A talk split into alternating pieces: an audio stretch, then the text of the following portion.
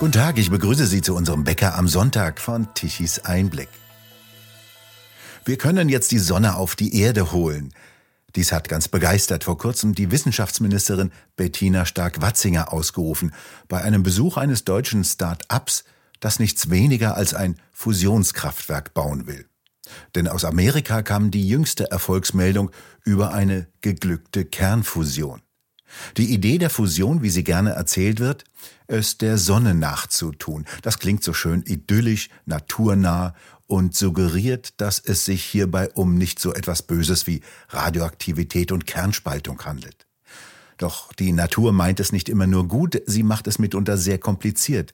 Bei der Kernspaltung wird die Energie freigesetzt, wenn es gelingt, mit einem extrem schnell fliegenden Teilchen einen Atomkern so zu treffen, dass der sich in seine Einzelteile zerlegt.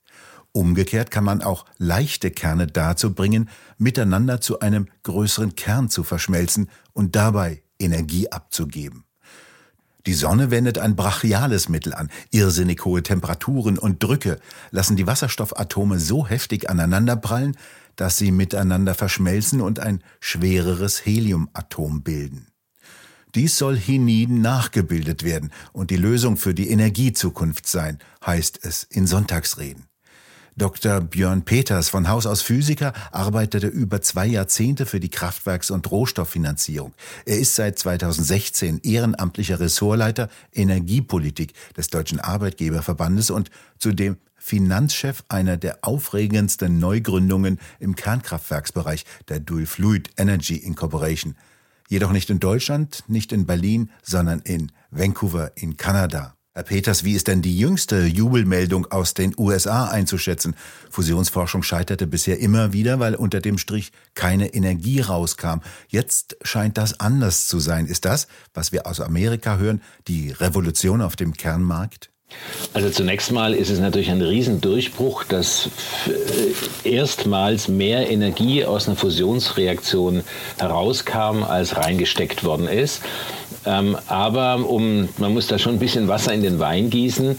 Ähm, also erstens waren die Laser aus den 80er Jahren und haben irgendwie nur, also setzen weit weniger als ein Prozent der Energie, die man reinstecken muss für den Laserstrahl, ähm, überhaupt in Energie, Laserenergie um und nur die wurde berechnet. Also tatsächlich waren das immer noch ähm, ein paar Faktor von 200, 300 weniger an Energieproduktion, als man tatsächlich gebraucht hat.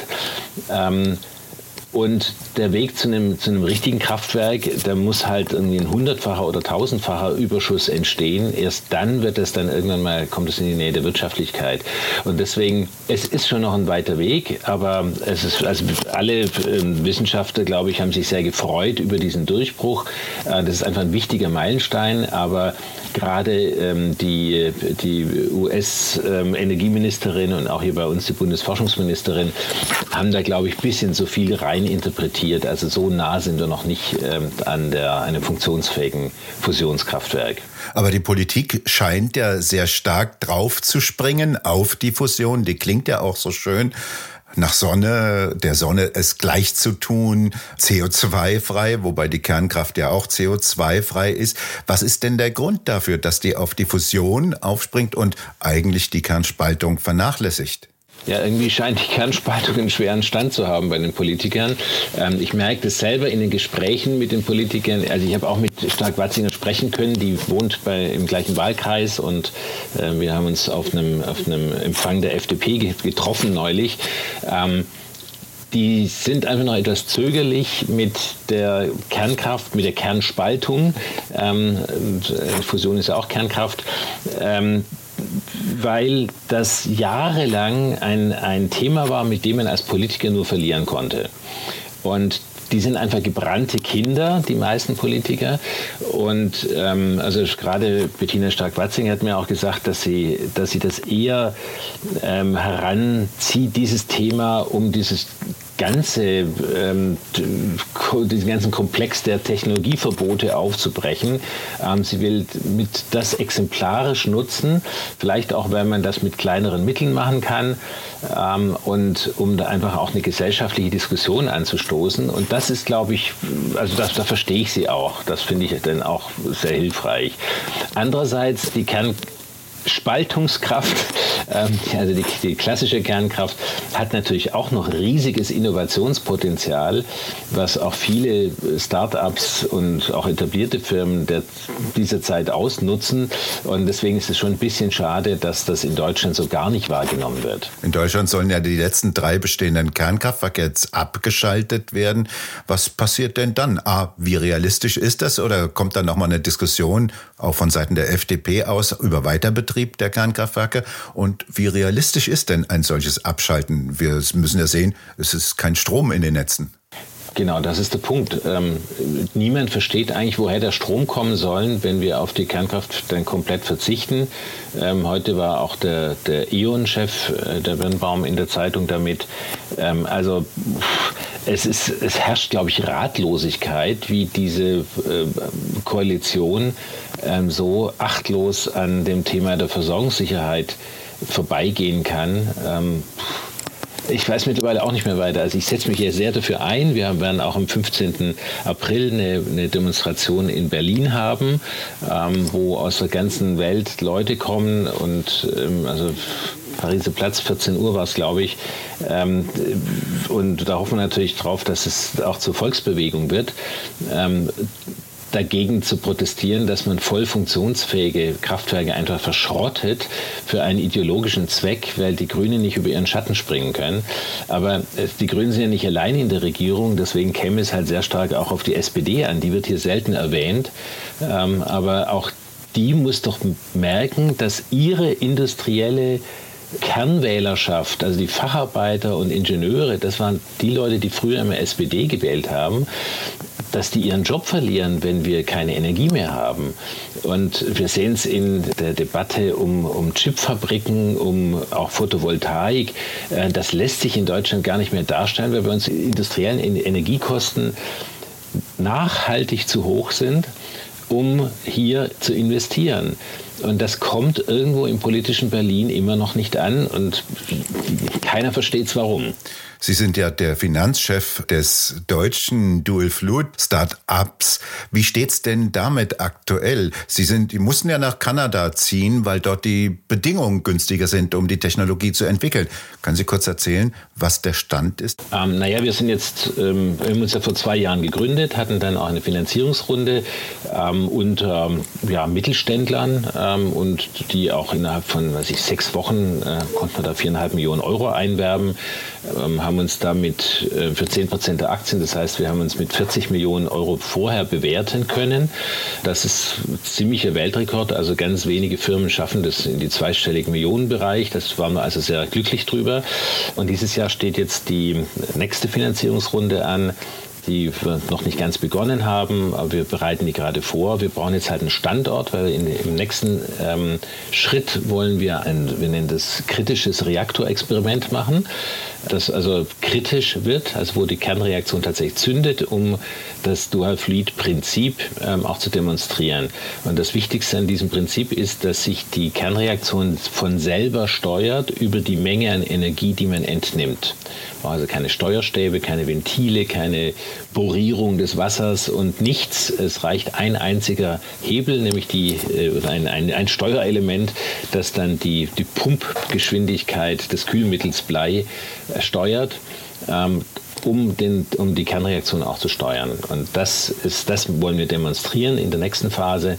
Da werden wir irgendwo in der Größenordnung von 50 Millionen Euro äh, benötigen. Wir rechnen noch am direkten ähm, Projektplan. Ähm, und wenn wir dann den Standort haben und den Projektplan und ein paar andere Voraussetzungen geschaffen sind, dann ein paar Experimente, die wir jetzt auch gerade aufbauen, dann wollen wir in die Finanzierungsrunde gehen. Das bedeutet also, im Labor werden richtig Apparate jetzt gebaut, äh, an denen das Prinzip getestet werden sollen. Ganz genau. Wo stehen die in Labore? Ähm, tatsächlich in Berlin. Man höre und staune, aber auch in Berlin kann man ähm, Experimente machen mit radioaktiven Substanzen, ähm, die allerdings nicht in die Kritikalität gehen. Also gibt es keine Kettenreaktion. Das wird nur in Deutschland nicht wagen zu beantragen. Äh, formell wäre es erlaubt, ähm, weil das Atomgesetz nur äh, verbietet, ähm, kerntechnische Anlagen zur, äh, wie heißt es, gewerblichen Erzeugung von Elektrizität aufzubauen und zu genehmigen. Ähm, aber solange man keinen Strom produziert für die, für die gewerbliche Wirtschaft ähm, und für den Verkauf, ist man ja darunter, unter dieser Schwelle, aber trotzdem würden wir uns das nicht trauen. Ähm, wir sind gerade in Gespr im Gespräch mit mehreren verschiedenen Regierungen und da werden wir gerne auch mehr darüber erzählen, wenn wir da zu einem Ergebnis gekommen sind. Wie beurteilen Sie denn Widerhall zu Ihren Versuchen und zu Ihren Arbeiten? Ist das eher ablehnend? Ihr geht, das ist ja Kerntechnik, Kernspaltung oder ach, ein interessantes neues Start-up? Also das Interesse ist schon enorm. Wir sind jetzt ähm, also immer noch nicht in der Finanzierungsrunde, aber so seit einem halben Jahr bekomme ich fast wöchentlich Anfragen auch von, von Leuten, die etwas tiefere Taschen haben und die uns gerne unterstützen würden und die ich dann immer nur vertrösten muss und sage, okay, meldet euch an bei unserem Newsletter, da werden wir dann sagen, wann es soweit ist. Aber es macht halt keinen Sinn, die Dinge zu überstürzen. Äh, man muss bestimmte Voraussetzungen schaffen, um dann einen gewissen Reifegrad zu haben und dann kann man auch guten Gewissens das, das Geld der Investoren annehmen und es dann auch sinnvoll verwenden. Erzählen Sie doch etwas noch über die Technik. Sie müssen ja auch neue Materialforschung betreiben. Sie müssen neue Materialien entwickeln, die die hohen Temperaturen beispielsweise austauschen können. Sie haben ja relativ hohe Temperaturdifferenzen. Äh, wie weit sind Sie denn damit? Also damit da kein falscher Zungenschlag reinkommt, wir sagen eigentlich nicht, dass es wirklich Forschung ist an den Materialien. Die Materialien, die wir verwenden wollen, sind Hochleistungskeramiken, ähm, die in der Industrie seit äh, einem Jahrhundert bekannt sind und auch ähm, seit Jahrzehnten äh, regelmäßig verwendet werden. Also eine der also vielleicht, vielleicht ganz kurz erstmal, warum brauchen wir äh, so Materialien? Genau, also wir haben ja Dual Fleet heißt zwei Flüssigkeiten und die eine Flüssigkeit ist der Brennstoff, ist das flüssige Uran, das bisschen mit einem anderen Stoff versetzt wird, mit Chrom, damit dass der, der Schmelzpunkt ähm, etwas auf ungefähr 750 Grad absinkt. Unsere Betriebstemperatur ist 1000 Grad und als Kühlmittel verwenden wir flüssiges Blei. Das ist die zweite Flüssigkeit. Und diese beiden Flüssigkeiten müssen also durcheinander hindurchfließen, aber natürlich völlig abgetrennt sein. Und das geht mit metallischen Werkstoffen nicht. Äh, bei 1000 Grad ähm, sind sowohl Blei als auch Uran sehr, sehr stark korrosiv. Ähm, das würde nicht lange gut gehen. Also brauchen wir ein anderes Material, diese, eine andere Materialklasse. Und das sind eben die Keramiken. Und ähm, ein, eine der, der, Kandidaten dafür ist Siliziumkarbid und das ist ein Material, das, äh, wovon die Industrie jährlich ungefähr eine Million Tonnen verbraucht. Also davon Forschung zu sprechen, das ähm, ist, glaube ich, jetzt nicht unbedingt ganz, ganz korrekt. Ähm, es, äh, wir werden aber in den Experimenten, die wir jetzt machen müssen, die nochmal die Widerstandsfähigkeit gegenüber den äh, den Brennstoff und den Spaltstoffen nochmal genau messen. Also nicht, dass dann zum Beispiel das irgendwie äh, der das Uran dann das, das, den Kohl, das Kohlenstoffatom aus dem Siliziumkarbid dann rauszieht gerne und was anderes dann einbaut, das wäre eben schädlich. Aber wir wissen auch, dass es noch ein anderes Material gibt, das ähm, nicht ganz so häufig verwendet wurde bisher in der Industrie, aber auch funktionieren würde, das Zirconiumkarbid. Ähm, und ähm, damit sind wir auf jeden Fall auf der sicheren Seite. Das heißt, wir haben zwei Kandidaten zur Auswahl und werden im Rahmen von einem normalen Ingenieursprojekt ähm, eine Entscheidung treffen. Aber mit Forschung hat das jetzt relativ wenig zu tun, weil das alles eigentlich schon erforscht ist. Wie steuern Sie denn die Kettenreaktion? Die muss ja dann äh, hochgefahren bzw. entsprechend wieder runtergefahren werden. Na gut, sobald die Kettenreaktion einmal gezündet hat, ist der einzige Parameter, den man zur Steuerung benötigt, die Energie, die man entnimmt. Und das heißt, auch ein, so eine Art Nullleistungszustand ist ein stabiler Zustand des Reaktors. Also man könnte den Reaktor einmal zünden, aber zehn Jahre lang nicht betreiben. Und dann würde die, die Kettenreaktion auf einem sehr, sehr niedrigen Niveau ablaufen, ein ganz bisschen Energie natürlich auch erzeugen, was dann durch Wärmediffusion dann an die Umgebung abgegeben wird.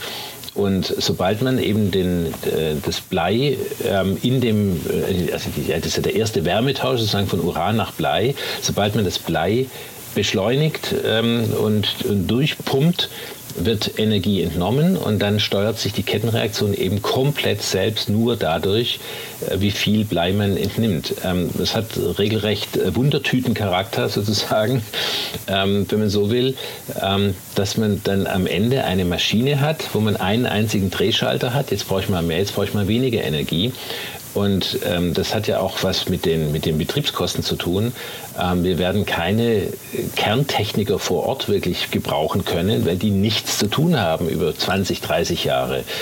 Ähm, und deswegen ähm, wird es natürlich auch günstiger, ähm, den, den Reaktor zu betreiben. Aber es hat auch eine Komponente, dass wir dann so einen Reaktor auch guten Gewissens in, Länder, in Schwellenländer aufstellen können ähm, wo, wo man vielleicht gar nicht so viel qualifiziertes Personal findet, ähm, weil man das hierfür einfach auch nicht benötigt.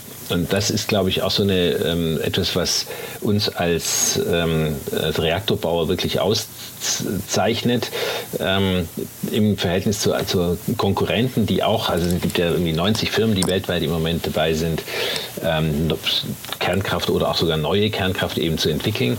Aber das ist schon ein, ein Alleinstellungsmerkmal, das, das schon sehr, sehr praktisch ist zu haben. Was passiert denn, wenn der Reaktor überhitzen würde? Durchgehen kann er ja nicht. Wie wird das blockiert? Naja, wenn die Wärme nicht entnommen wird, dann heizt sich der Brennstoff auf ähm, allerdings, äh, das bewegt sich dann vielleicht zwischen 1000 und 1200 Grad und die, ähm, also so ein Siedepunkt oder so, also wo wirklich strukturell was sich ändern würde, ähm, das ist, da ist man noch äh, weitere 1000 Grad ähm, unten drunter. Das, da wird also nichts Schlimmes passieren.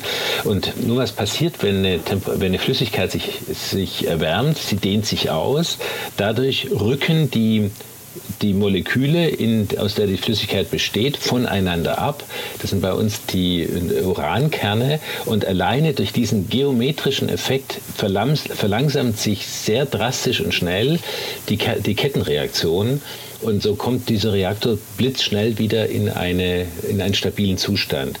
Und nur für den Fall, dass man sich irgendwo komplett verrechnet haben sollte, haben wir dann noch eine Schmelzsicherung, die aktiv gekühlt wird, also wo der Brennstoff äh, eingefroren wird an einer Stelle, ähm, unten am, am, Reaktorgefäß. Und ähm, wie gesagt, das wird aktiv gekühlt, wenn die Kühlung ausfällt oder wenn der Reaktor, ähm, die, die Brennflüssigkeit zu heiß wird, dann schmilzt das und der ganze Brennstoff fließt dann in unterirdische Tank, wo dann Tanks, wo auch die Kettenreaktion sofort abbricht. Allein durch die Vergrößerung des Abstandes der Atomkerne können die Neutronen nicht mehr den anderen Atomkern treffen und ihn zur Spaltung bringen. Genau, und es reicht, wenn das nur irgendwie ein Tausendstel der Reaktion sind, die man vermeidet, weil das ist ja dann exponentiell. Wenn man ein bisschen weniger hat als eine bestimmte Anzahl, dann bei der nächsten äh, Kettenreaktion, Spaltreaktion, das geht ja in Sekundenbruchteilen, also äh, werden es immer weniger, immer weniger, immer weniger, bis halt das exponentiell geht es dann nach auf fast null, bis da sich ein neues Gleichgewicht bildet. Warum haben eigentlich die Entwickler der alten Kernkraftwerke nicht eine solche Lösung gewählt? Die müssen ja sehr umständlich mit Steuerstäben versuchen, den Neutronenfluss irgendwie zu unterbrechen, mit Graphit beispielsweise. Das ist doch eine technisch viel aufwendigere Lösung. Das ist ähm, durchaus richtig. Nur ähm, die große Innovationszeit der Kernkraft, die war in den 50er und 60er Jahren. Und tatsächlich waren damals, äh, war damals das Wissen über äh, Hochleistungskeramiken einfach noch nicht so ausgeprägt. Also einige der Veröffentlichungen, die ich dazu gesehen habe, waren auch so in den 70er Jahren. Ähm, und die ja, zu der Zeit hat man nirgendwo auf der Welt mehr noch an einem, an einem neuen Reaktorprinzip gearbeitet. Das ist so ein bisschen wie die VHS-Betamax-Debatte. Also dann hat man irgendwann mal eine Entscheidung, eine technologische Entscheidung getroffen und gesagt, so jetzt machen wir nur noch das. Und das brechen wir jetzt halt tatsächlich auf. Es ist die, die erste echte Reaktorneuentwicklung eigentlich seit 60 Jahren. Ähm, und äh, deswegen ist es halt auch so, so spannend, bei uns zu arbeiten im Moment. Betrachten wir nochmal die Unterschiede zur Kernfusion. Dort stehen die Entwickler ja vor viel größeren Aufgaben, denn dort muss die kritische Masse ja auf 15 Millionen Grad aufgeheizt werden, damit da eine Kernverschmelzung stattfindet. Das sind also ungleich schwierigere Bedingungen, dort Energie herauszuholen. Wie handhabbar sind denn diese Temperaturunterschiede bei der Fusion und äh, bei der Kernspaltung bei Ihnen? Na gut, also bei, wie gesagt, bei der Kernspaltung gibt es eigentlich keine Forschungsfragen mehr. Bei der Kernfusion muss noch einiges geklärt werden. Und die meiste Energie, die frei wird bei dieser Deuterium-Tritium-Reaktion, über die eigentlich fast alle sprechen, ich komme auch darauf nochmal zurück nachher, ähm, da steckt die meiste frei werdende Energie auch in Neutronen. Und Neutronen, ähm, die schlagen dann auf ein, ins Blanket, also ein, auf so ein eine, eine, Platte, die dann nur dafür da ist, die heiß zu werden, die Neutronen abzubremsen, dabei sich zu erhitzen. Und da muss eben auf der anderen Seite ein Wärmetauscher sein, damit man damit Wasser kochen kann. Letztlich ist ja jedes Kraftwerk so eine Art Wasserkocher, egal woher die Energie jetzt kommt. Und also Sie haben es ja schon gesagt, man hat auf der einen Seite 15 Millionen Grad, auf der anderen Seite 400 Grad. Letztlich ist es ziemlich barbar, eine ziemlich barbarische äh, Energievernichtung oder Enthalpievernichtung, ähm, also dass man das so weit runterbringen muss. Deswegen ähm, muss diese Kernfusionsreaktion eben auch extrem effizient sein, damit nach all diesen Verlusten da immer noch genügend rauskommt.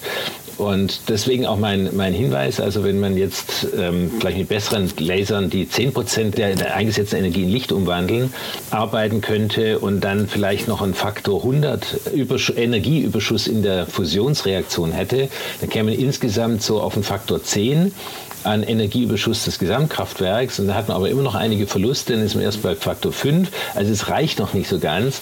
Man sollte schon wenigstens mal das 30, 50-fache der reingesteckten Energie auch rausholen können. Und deswegen ist das mit der Fusion so eine Sache, die muss einfach noch ganz viele Zwischenschritte gehen, um zu einem wirtschaftlich funktionierenden Kraftwerk zu werden. Also selbst wenn man irgendwann mal Demo bauen kann, das ist ja die Idee ähm, nach dem ITER-Kraftwerk in Südfrankreich, dass man da, äh, da die Kernfusion zündet, aber dann mit dem Demo erstmal danach noch ein Kraftwerk baut. Das wird erstens nicht in diese Hälfte des Jahrhunderts kommen und zweitens wird es dann bei weitem noch nicht wirtschaftlich sein. Und wenn man diese ganzen Überlegungen, was braucht man eigentlich, erstmal umgekehrt gedacht, wo müssen wir eigentlich hin? Wir wollen ja die fossilen Energieträger ersetzen und weltweit. Jetzt können wir natürlich ein paar schöne äh, Kraftwerke bauen, die zum achtfachen Preis liefern von Kohlekraftwerk, Kohlekraftwerken ähm, und ähm, uns dabei gut fühlen, aber das ändert ja nichts auf der Welt. Die Welt wird sich nur dann ändern, wenn irgendwo Kraftwerke entstehen, die sauber, emissionsfrei arbeiten und billiger sind als Kohle. Weil bisher werden hauptsächlich Kohlekraftwerke gebaut, wenn es um zuverlässige Energien gehen soll, weltweit. Und dorthin zu kommen, äh, da sehe ich mit Kernfusion nur wenige Wege. Allerdings, es ist eben nun mal Forschung. Es kann technologische Durchbrüche, Durchbrüche geben, die irgendwo unerwartet sind.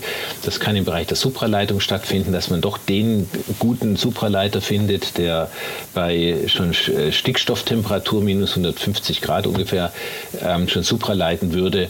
Ähm, wäre fantastisch. Und plötzlich hätte man eine ganz andere äh, Grundgleichung für die Wirtschaftlichkeit der, der Kernfusion erreicht. Es gibt ja Versuche, Bohr und Wasserstoff miteinander fusionieren zu lassen. Äh, was hätte denn das für Vorteile? Die Bohr-Wasserstoff-Reaktion hat einen großen Nachteil und einen großen Vorteil. Der große Nachteil ist, dass man dazu nicht 15 Millionen Grad braucht, sondern ungefähr eine Milliarde Grad.